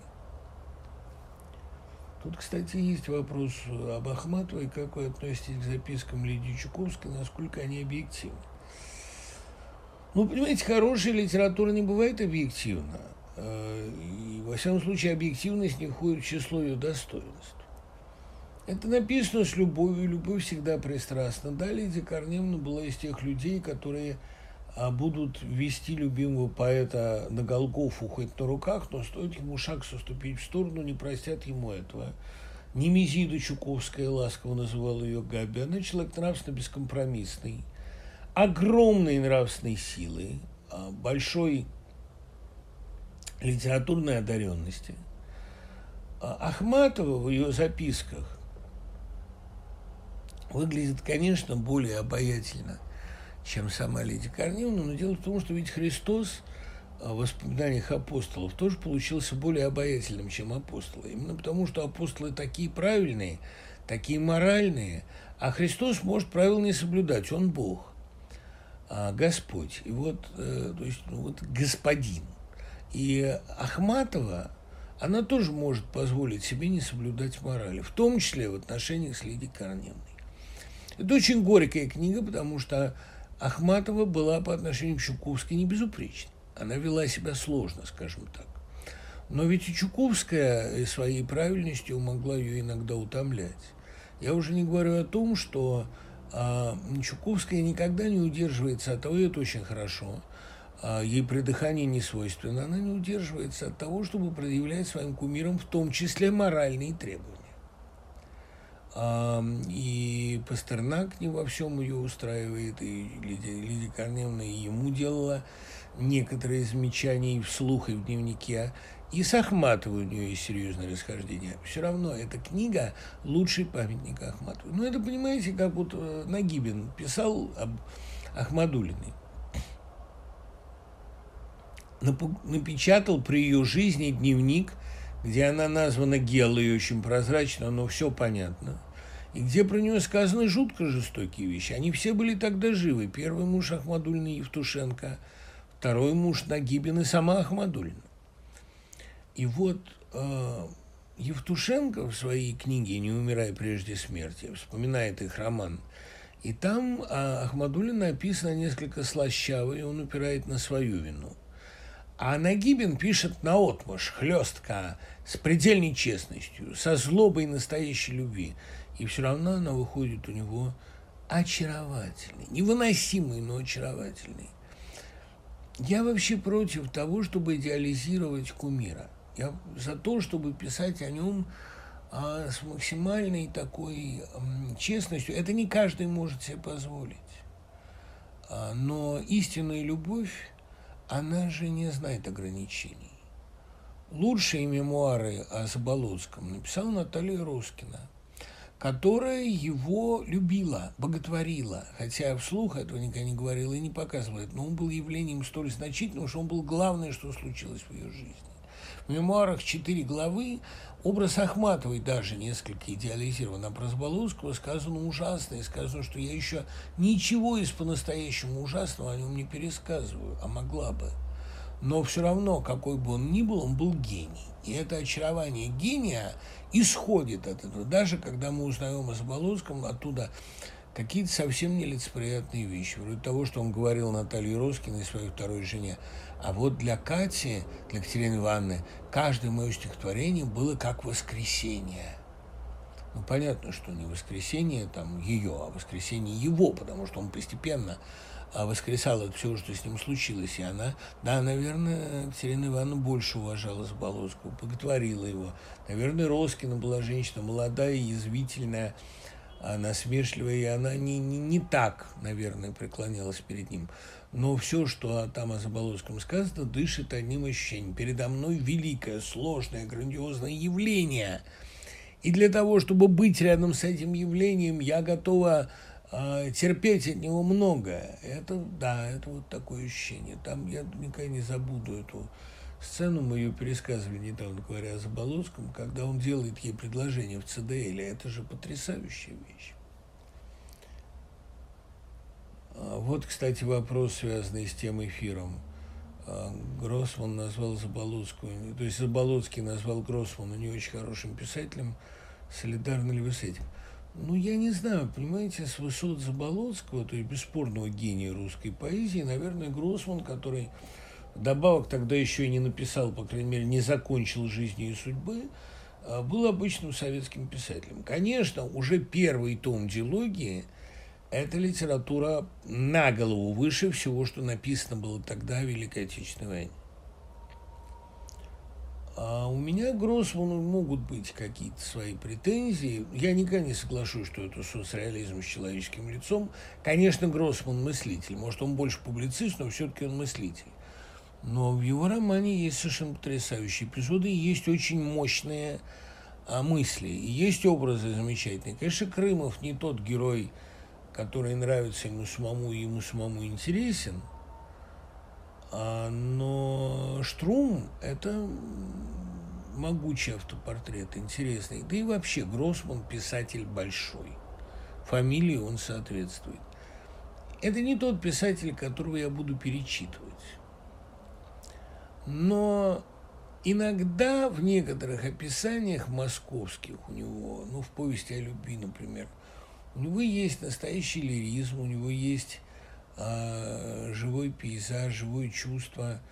Вот тут, кстати, понимаете, скучаю ли я по Москве, постоянно задают это вопрос. Я, во-первых, не очень любил Москву позднюю. Ленинград был мне гораздо дороже Петербург, потому что в нем больше осталось. Та Москва, которую я любил, а Москва начала 80-х, в как мне кажется, стояла такая вечная золотая осень – кроткое увядание, а той Москвы нет больше. И нет тех людей, которых я любил, и нет эм, тех институций, которые я любил. Эм,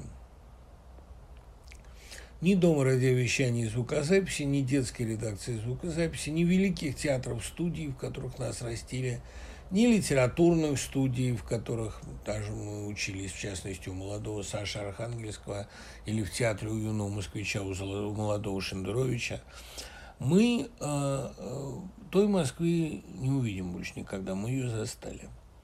Москва 90-х не нравилась мне. В Москве много ностальгически милых мне мест, там сквер и пруд, около которого я рос, а, квартира матери, дом матери. Наверное, дом, где я жил в последние годы, потому что все-таки там было пережито много счастья. Но э, ностальгии у меня нет, просто потому что это невозвратимо. Ну вот я там не вижу сейчас тех мест, среди которых я рос. Но вот ту реку, мимо которой я сейчас проезжаю, я ведь тоже не увижу больше никогда. Это все есть у э, Набокова в рассказе «Памяти Шигаева» в последних его строчках. Думал я, что вижу его в последний раз. Конечно, думал. Я про все это думаю. Про всех людей, которые проходят мимо, не обращая внимания на мой горький мгновенный привет. Гениальный финал гениального рассказа. Там, где замечательный образ Шигаева, вот этого вымышленного такого русского, доброго русского человека. Понимаете ли, эм, ностальгия у меня есть по тем временам и тем людям, которые э, делали меня счастливым и которые там, для милых спутников, о милых спутниках, которые э, наш сей свет своим присутствием для нас животворили, не говори с тоской их нет, но с благодарностью были – мы э, выросли среди, ну, мое поколение, во всяком случае, среди талантливых людей, пытавшихся нам передать эстафету. И не их вина, что, как замечательно заметил Пелевин, в снегах э, при полярии вишневый сад еще цвел, но в безвоздушном пространстве он цвести отказался. Вишни здесь больше расти не будет. Я бы даже сказал, что вот Слоповский, он как бы в красках описал то, что Пелевин предсказал теоретически. Пелевину скучно возиться с этой реальностью, он ее не описывает, его привлекают картины более фантастические. А нас, грешных, да, вот э, плоть этой жизни интересовала. Мне кажется, что э, как раз время было действительно безвоздушное. И, конечно, ностальгировать по нему нет. Я рад, что оно закончилось. Я с, с удивлением узнал, ну мы вот там с сыном и его друзьями сидели в Тбилиси в кабачке и обсуждали, только что выйдя от Резо Генишвили, которому огромное спасибо за гостеприимство и безумно интересные разговоры, обсуждали фильм «Жара». Ну вот действительно, Резо сумел как-то снять обаятельную картину о десятых годах. И оказывается, детям, вот ровесникам сына, много что есть вспомнить об этом времени, там, те напитки, ту музыку, первые тиктоки. У меня все это ни малейшей ностальгии не вызывает, потому что, во-первых, мне это все казалось очень временным, а во-вторых, очень искусственным. Но, может быть, потому что я видел, как сквозь все, так сказать, мясо этой эпохи просвечивал костяк. Для меня это все было, ну, таким предсмертным. Я видел, куда все это катится. Куда катится это яблочко. Ну, наверное, кстати говоря, это было видно и в 80-е годы. Но, видите, у Советского Союза было будущее, потому что он имел его в виду. И для Советского Союза существовали разные выходы из ситуации, кроме распада. А для э, России нынешней которая все поставила на карту, никакого выхода нет, кроме катастрофы. И то, что она вошла в эту катастрофу, показывает, что какое-никакое будущее за горизонтом событий все же появилось. А другой вопрос, что большинство людей, все понимающих, а, в десятые годы они чувствовали себя как серая шейка из долинской песни, из сказки «Мамина сибиряка», Чувствовали они, что пространство этой полыньи сжимается, а наружу вот просто рвутся подпочвенные воды, которые затопляют сегодня русскую реальность, и ЧВК «Вагнер» – это лишь частный случай, грубо говоря. И Пригожин, и Кадыров – это частные случаи общей нравственной катастрофы, которая происходит с Россией с, 90, с 91 года начиная. А, ну, готовилась эта катастрофа, не будем оправдывать Советский Союз, готовилась эта катастрофа в последние годы застоя, когда почва уже гнила. И то, что это было гнилью, было тоже тогда довольно очевидно. Чувствуете ли вы в себе ресурс начать все сначала? Начинать все сначала мне уже в любом случае не придется, потому что э, за границей я преподаю последние лет 10 в разных местах. А в России, если я вернусь, я надеюсь, что я вернусь и буду что-то восстанавливать, там тоже есть определенные заделы. Да и потом я вообще не считаю свою жизнь выброшенную в никуда. Да, после списанных я не писал о современности – но это потому, что вещи, написанные тогда, они как бы имеют прототип 30-е годы, я о 30 и трилогия написана о 30-х годах, о главных тенденциях тогда. Так что я об этом совершенно не жалею, что я это написал. Зачем же мне было писать о бледной копии этих времен, когда перед моими глазами был оригинал? Июнь а, написано предвоенной ситуации в целом. Но я совершенно не готов перечеркивать все, что я делал. Я ни с какого нуля начинать не собираюсь. Наоборот, пролегомены вот к этой будущей работе, к этому восстановлению настоящей культурной умной России, они делались во всей литературе тогдашней. И в литературе Улицкой, и в литературе Петрушевской, и в литературе Слоповского – все, что писали понимающие люди в десятые годы, предстоит спасать, реализовывать, отстраивать. Ну и они предупреждали, конечно, хотя этих предупреждений не очень хотели слышать. Почему Рязанцева не работала в последний год? Ну вот мы переходим к теме Рязанцевой. Я могу э, в лекции о ней как-то подробнее поговорить. Понимаете, мы с ней общались ведь не очень часто. Иногда она меня звала к себе, иногда звонила похвалить ту или иную публикацию. Она была регулярная слушательница Одина. Но в последнее время ее участие в жизни минимизировалось. Вот Пронченко, который написал о ней очень хорошо, очень точно, Зина, Зинаида, она совершенно правильно пишет, что если Рязанцевой что-то не нравилось, она не ругала, она просто курила молча. Вот Петр Тодоровский, который Тодоровский старший, который преподавал на сценарных курсах режиссерских, он мог там махнуть рукой и сказать, ну, потому что плохая короткометражка, там не конец света. А Рязанцева, она не, даже не критиковала, она просто молча курила. И вот действительно всю последнюю, там, все последние десятилетия русской жизни она курила молча. Все шло настолько не туда – ведь, видите, Рязанцева вообще человек, не любящий ничего объяснять. У нее э, очень хорошо было сказано, э, когда ей Смирнов принес сценарий, она сказала, ну, они же у тебя все проговаривают. А в кино не надо, чтобы проговаривали. В кино нужно так построить ситуацию, чтобы эмоция передавалась без э, вербализации. Рязанцева никогда не объясняла, почему то-то плохо, а то-то хорошо. Я много раз ее просил какие-то вещи объяснить. Например, там, про что, по ее мнению, пепел и алмаз. Она тоже молча курила, после сказала, про пепел и алмаз своим характерным басом. И это так, действительно, это точно, картина про это. Про то, что одни люди пепел, другие алмаз, и алмаз не обязательно лучше пепла. А точно так же обстояло дело с ее оценками фильма.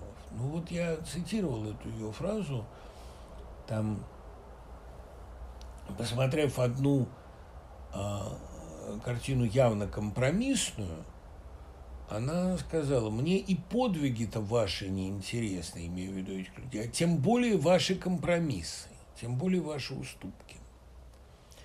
И в ее таком воздержании от жизни, я уж не говорю воздержании от работы, описании сценариев, она могла дать точнейший совет – когда вы спрашивали у нее, как быть, вот там я э, писал истребителя, мне нужно было там, она мне посоветовала такой-то, очень, очень ненавязчиво, осторожно, она сказала, А вот я перечитывала рассказ Тургенева «Жид». Я перечитал и нашел там ту краску, которая мне была нужна для этого эпизода. Она никогда не давала прямых советов. Она аккуратно подводила к мысли. Кстати, Ахматова также делал. А, так вот, э, о том, что предательство часто приходит через любовь и агентом любви является предательство. Рязанцева воздерживалась от жизни, потому что все было не по ней – я помню, как я устраивал последний разговор Майи Туровской с ней. Туровская была старше ее 10 годами, воспринималась ее как мэтр. И мы с Туровской шли по Мюнхену. Я говорю, давайте позвоним Наталье Борисовне, ей будет очень приятно. Мы позвонили. А, и я помню, Майя очень радостная, и сказала, Наташка, я так хорошо тебя помню, я называла тебя спящая красавица, и ты до сих пор красавица. И я помню, Рязанцева сказала, красавица может быть но, увы, проснувшиеся. А проснувшиеся в том смысле, что вот та зачарованность кинематографом, жизнью, которая была ей присуща, у нее не было иллюзий никогда, она всегда была человек очень трезвый, умный, именно умный, очень все понимавший про людей, разбиравшийся в них.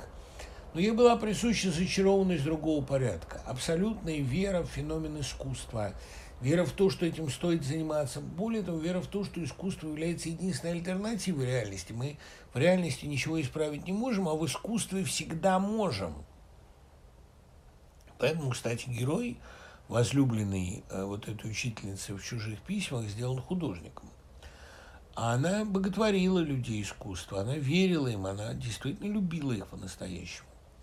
И вот эм, зачарованность искусством кончилась, кончилась вера в его возможности, в интерес к нему, а жизнь как таковая ее никогда не интересовала.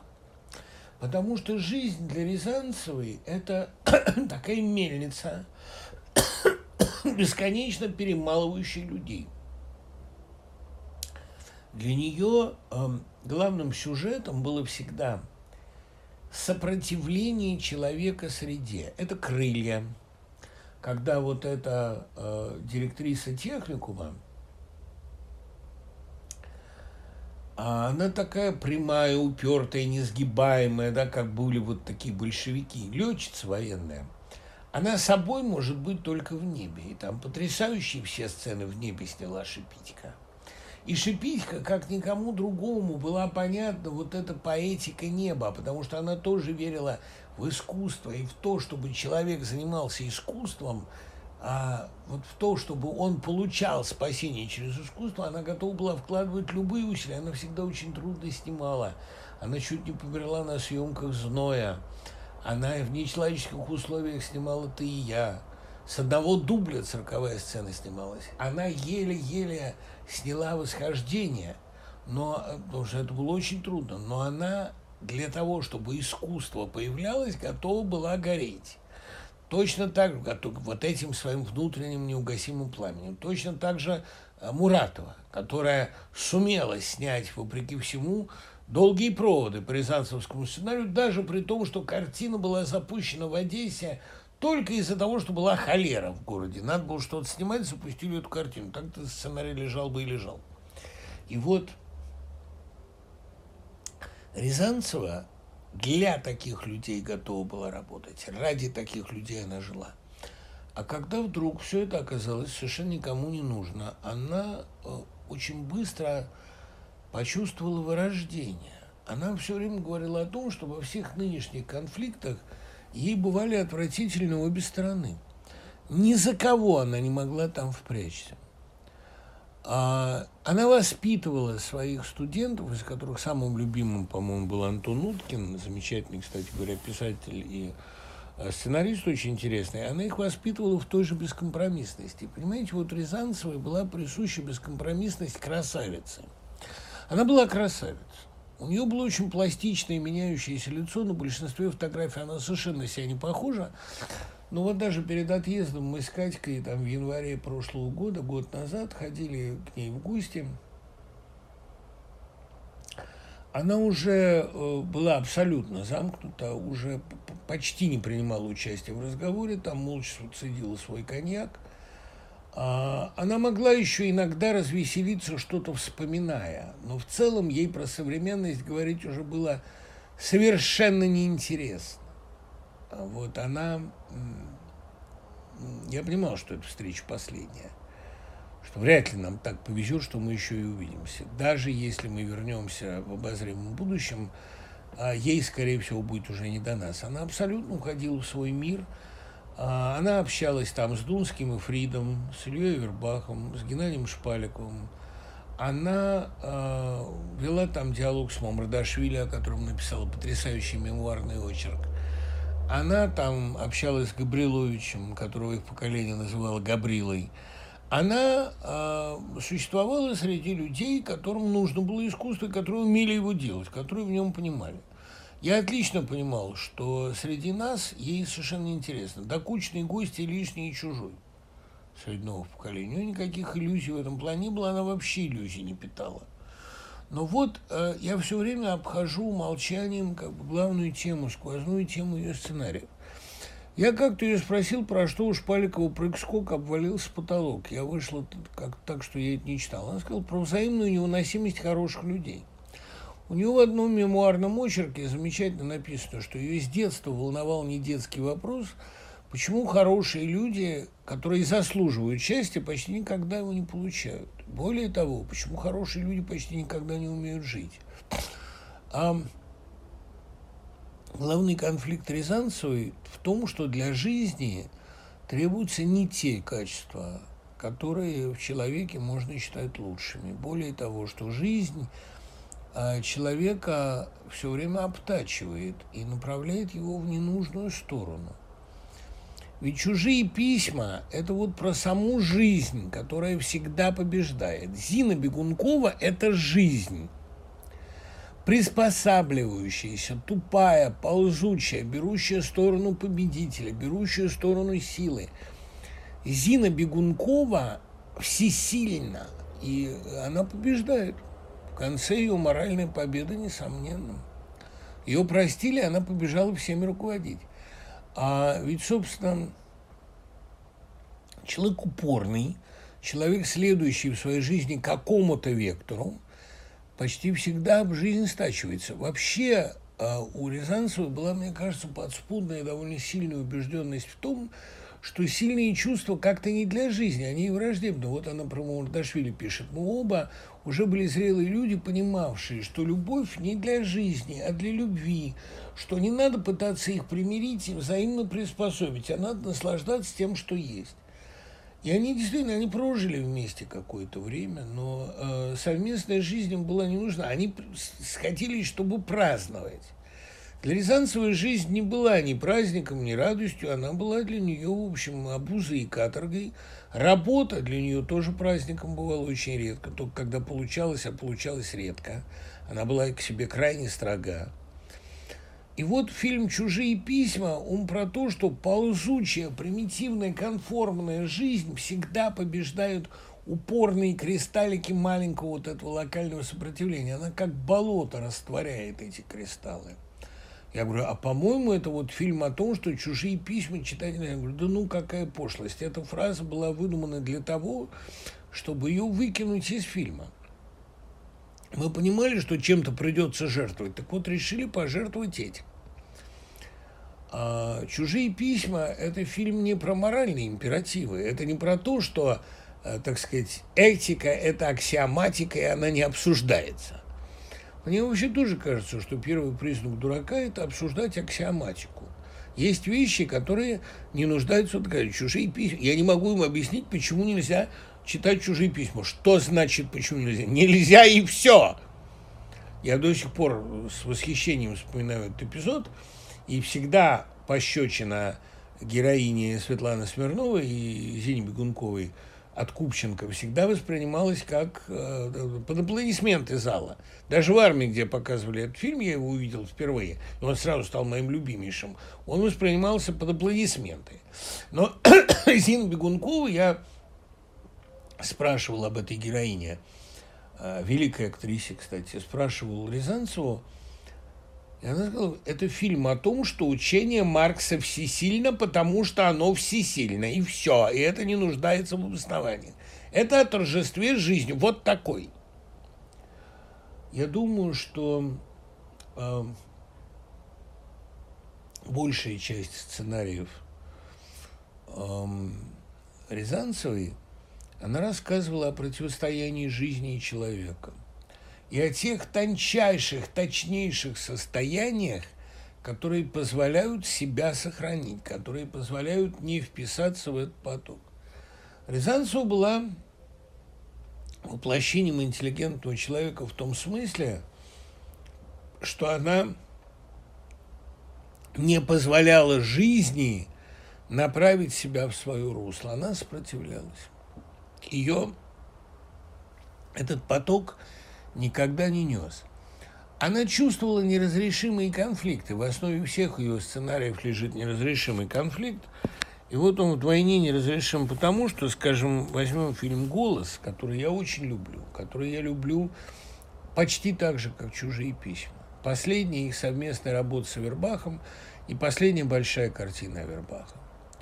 Вот там героиня Файко, актриса, умирает на озвучке плохого фильма. Умирает, жертвуя собой, сбегая из больницы, чтобы озвучить плохую роль в плохой картине. И ни, ни от кого не скрывают, что это фильм плохой.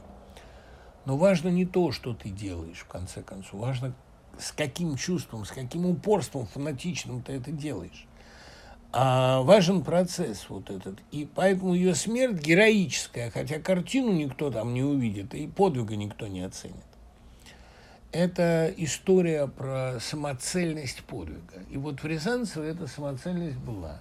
И около нее некоторое количество людей научилось поддерживать свой внутренний огонь, я в том числе. И поэтому мне кажется, что жизнь его была великой героической жизнью, наверное, самого умного, самого холодного, самого трезвого и при этом самого бескомпромиссного человека, которого я знал. Как и большинство людей, мной любимых, моих кумиров, таких как мать или как Слепакова, или как Володя Вагнер, тот настоящий Вагнер, она продолжит жить во мне. Я продолжу с ней э, разговаривать. Иногда, как мне кажется, я некоторые ее реплики могу угадать, и многое из того, что сегодня я сказал, она всегда Одину слушала – было бы ей как минимум интересно. Можем ли мы рассчитывать на что-то большее? Ну, увидимся в следующий раз живьем. Пока.